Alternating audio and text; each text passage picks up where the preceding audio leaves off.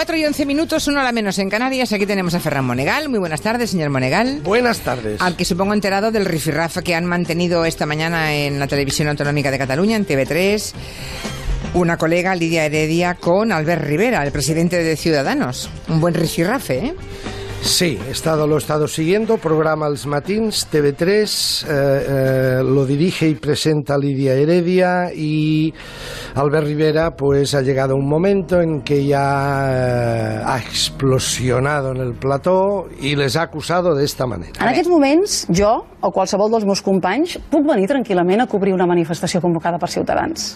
De Ciutadans o de qualsevol altre partit. Vostès són un aparell de propaganda separatista. M'ho està dient a mi, això? M'està dient que jo cada matí aquí a les 8 faig propaganda? Cada dia. Ah, sí? Sí. Ah, sí? La línia editorial d'aquesta casa, que la paguem tots... Amb Vostè ha 200 mirat el programa últimament o Sí, l'ha mirat mai? aquesta casa s'ha convertit en un aparell separatista i jo vull que TV3 torni a ser de tots els catalans, que la paguem tots, no la paga només el senyor Torra. Bueno, ya ven ustedes el, el rifirrafe, supongo que más o menos lo Eso ha entendido. durado, ha durado tranquilamente en nueve minutos. Sí, bueno, eh, Rivera acusando de ser un aparato propagandista Que tiene razón. y separatista y Lidia Heredia diciéndole, pero me lo está diciendo usted a mí, ¿ha visto este programa? ¿Ha Y visto las veces él- que viene eh, Inés Arrimadas? Bueno, él, él comete el error de decir sí, se lo digo a usted, porque precisamente Lidia Heredia es una de las pocas, este es uno de los pocos programas que todavía mantiene una cierta verticalidad periodística. ¿Verdad? Eh, ¿Cuál es el problema? Mire usted, aquí nos, lo nos la cogemos primero. Cuando un político empieza a hacer acusaciones en un plató de televisión sobre televisión, siempre la caga porque no se entera, porque no sabe, porque no ve televisión ni tiene buenos asesores. Tenía que haber puesto ejemplos. Por ejemplo, ayer mismo lo que hizo TV3 con Tardá.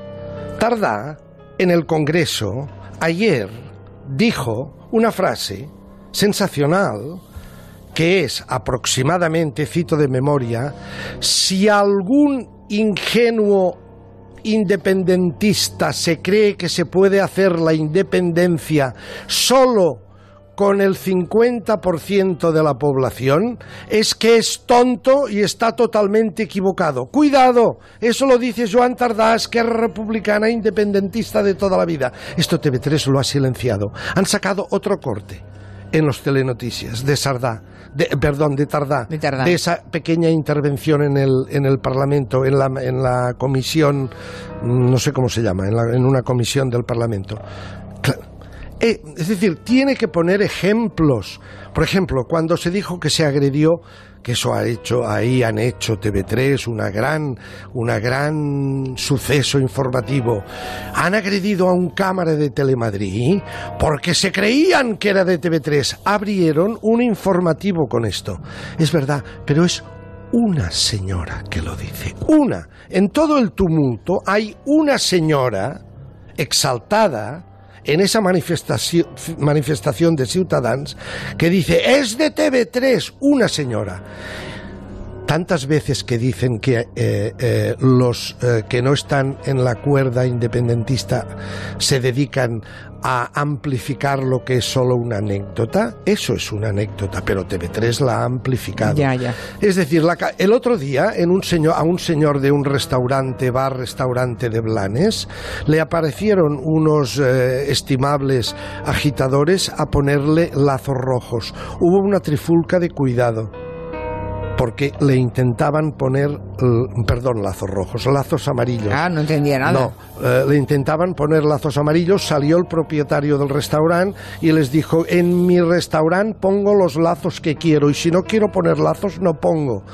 Eso se... TV3 lo silenció totalmente. Si hubiera sido al revés, hubiera abierto informativos. ¿Cuál es el problema? He escuchado esta mañana estimables progres eh, con tintes de izquierda de nuestra profesión que pasa lo siguiente.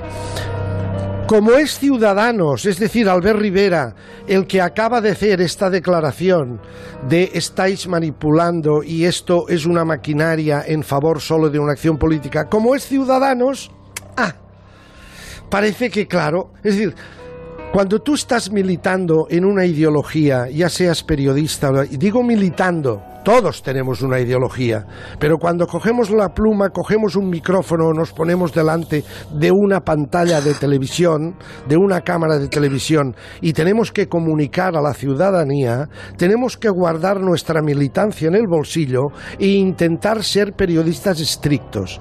Como eso no ocurre, aquí se trata de decir, bueno, no vamos a aplaudir una cosa que dice Albert Rivera. Si eso se lo hubiera dicho otro, por ejemplo Sánchez o por ejemplo el propio Pablo Iglesias, toda esta parte de mi querida profesión que son más progres, izquierdos y demás, lo hubieran aplaudido.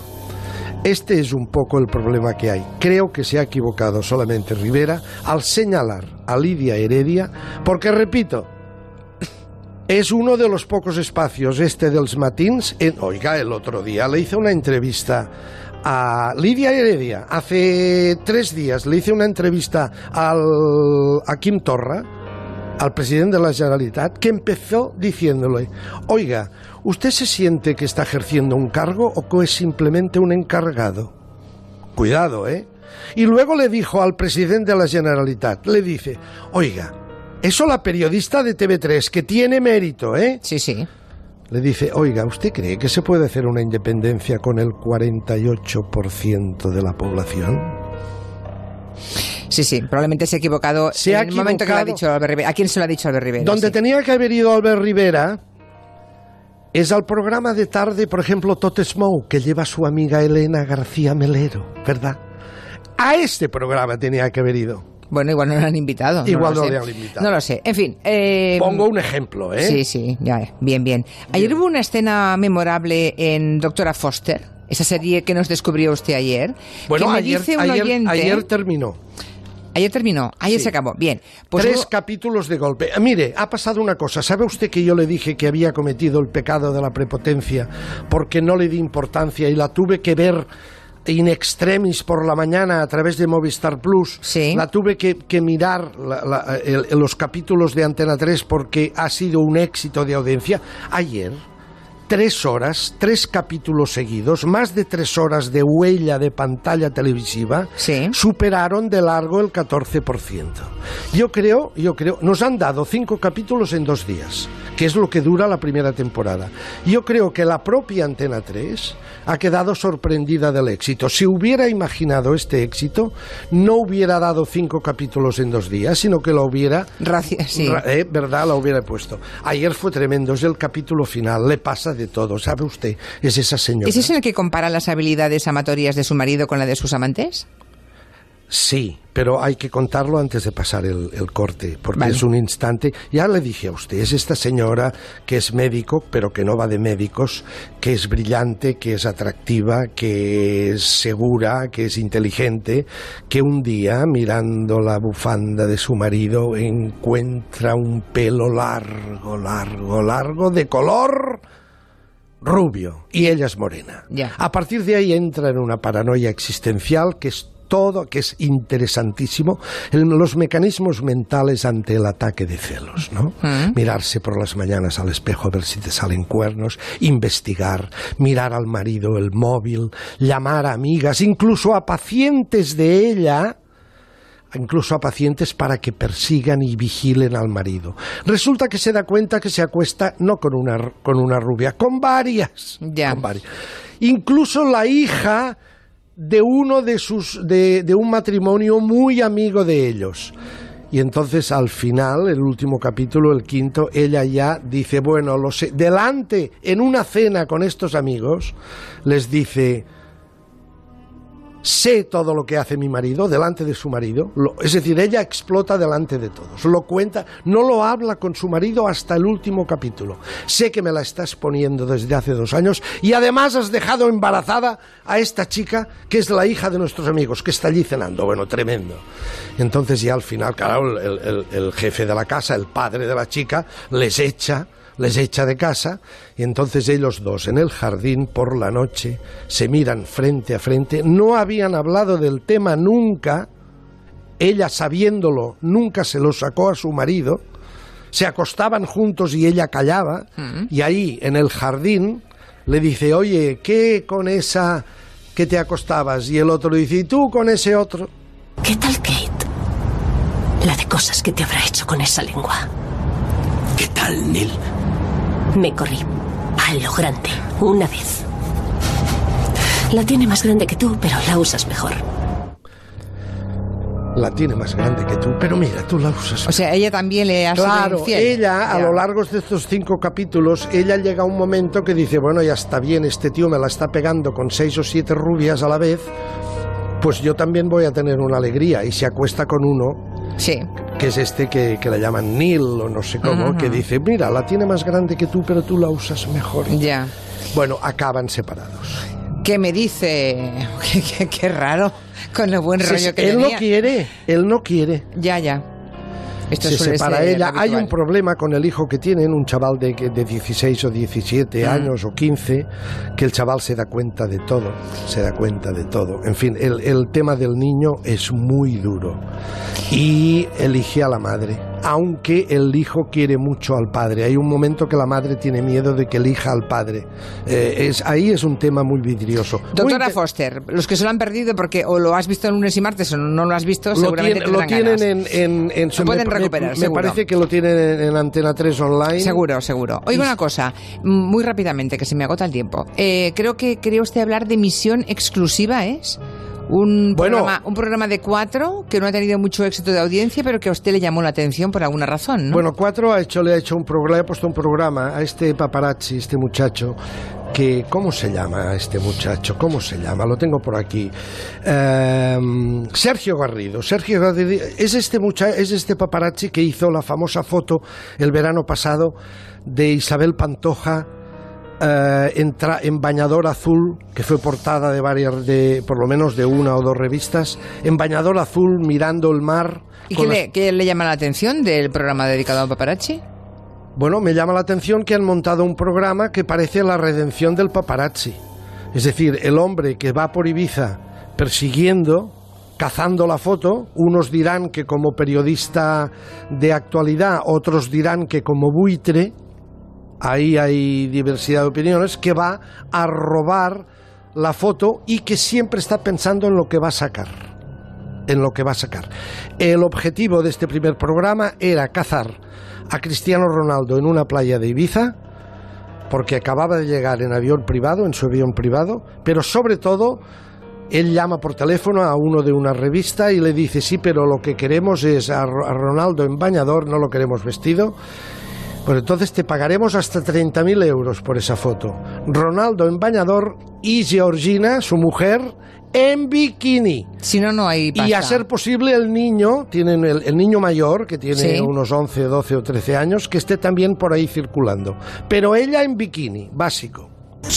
¡Quietos ahí! Héctor, ponte aquí en la mía. ¿Cómo, cómo? Como un hipopótamo en la, en la selva, eh, tumbado. Están muy guapos. Se está abrazando, se está abrazando, se está abrazando, se está abrazando con ella. Creo que tenemos el tema del verano, Dios ¡Qué mío. locura, qué locura, El tema tú! del verano. Buenísima foto, buenísima calidad. Están abrazados, ¿eh? Y en bikini perfecto los dos. El escolta me está mirando, ¿eh? Hemos logrado el tema del verano. Eso que se oía clink, clink, clink, clink de cajas registradoras es el programa que va poniendo cada vez que él dispara, Sí. que hace 120 o 130 disparos en, Sí. men- en menos de 40 segundos. Eh, mientras él dispara, el programa le va poniendo lo que, lo que vale lo que acaba de disparar. ¿Y cuánto hace con ese acto Pues- supuestamente periodístico? Eh, Exacto, pues 30.000 euros. Ya. Él está agazapado en unos troncos al lado de, de esta playa de arena blanca de, de Ibiza. Tiene dos colaboradores que le ayudan. Y, y bueno, iba haciendo. Dijo que la foto que le había rendido más es una de Brad Pitt con una muchacha que era modelo bastante desconocida alemana en aquella época, que le habían pagado 500.000 euros. Eso lo dice Sergio Garrido. ¿Vale? A ver, 500.000. que- de Qué barbaridad. A ver, ¿cuál es el problema en el fondo de todo eso? Hmm. Un buen paparazzi, un buen buitre, entre comillas, que se dedica a cazar la foto robada de cualquier famoso, lo primero que tiene que saber es pasar inadvertido. De manera que este chico que ya le conoce ahora toda España, todos los famosos y medio mundo, porque ha salido protagonizando un No se preocupe, está a suficiente distancia para que un ojo humano no pueda verlo. Y él, parapetado Sí, después tiene- de sus tienen unos- teleobjetivos, tienen unos lo ven todo. teleobjetivos En fin, tre- tremendos. No diré lo que pienso de ese oficio. Hasta mañana, señor Monegal. No, mañana no, hasta el lunes. Hasta el lunes, solamente una pincelada. Muy corta, por favor. Muy corta. No querías caldo, dos tazas. ¿Sabe usted que la Fundación Francisco Franco se ha metido con el intermedio por el Sí, tema de la lo contamos de ayer, Wyoming, sí. que era un ejercicio? A ver, a mí me han dicho, me han llamado, me han dicho, porque he hecho algún artículo en el periódico, y lo que dije aquí ayer y anteayer, me dicho, ah, si fuera tu abuelo, no le reirías las gracias a Wyoming. Digo, hombre, es que mi abuelo no era un dictador, ni se levantó el 18 de julio de 1936 contra una república instituida legalmente y con el voto de la gente, ¿no? Mi abuelo no era un dictador, si no también lo haríamos. Bien, dicho esto, eh, como se han metido con ellos y ellos tienen mucho ingenio. Ayer hay un momento dado que Wyoming le dice a Dani Mateo, bueno, mira, coge a Franco, tiene la momia allí y por favor llévatelo por la sexta, redímete con él, enséñale las instalaciones, incluso si encontramos a Cristina Pedroche, el hombre tendrá una alegría y a ver, y pórtate bien. Para redimirte, te encargo que le hagas una visita guiada por la sexta. Enséñale la redacción, maquillaje, vestuario. Y si quiere picar algo, pues roba unos ganchitos en el camerino de Alfonso Arús. Por supuesto, eso me parece una idea magnífica, Wyoming. Venga, mi general, que le va a gustar la, la sexta y a lo mejor tenemos suerte y nos cruzamos con Cristina Pedroche. No te vas a creer lo que ha pasado. ¿Y sabe qué ha pasado? ¿Qué pasa? Se oye este ruido de que se ha, aquí ha caído el Franco y va, lo, lo empujaban un- con un carrito, con una silla de ruedas, la momia. ¿Se cae? No se ve cómo se cae, pero se ve aparecer a Dani Mateo con la cabeza de Franco debajo del brazo. Ya. Es decir, lo han decapitado. De ahí lo de si no te gusta el caldo, dos tazas. Dos tazas. Muy bien, hasta el lunes, señor Monegal. De 3 a 7 en Onda Cero, con Julia Otero.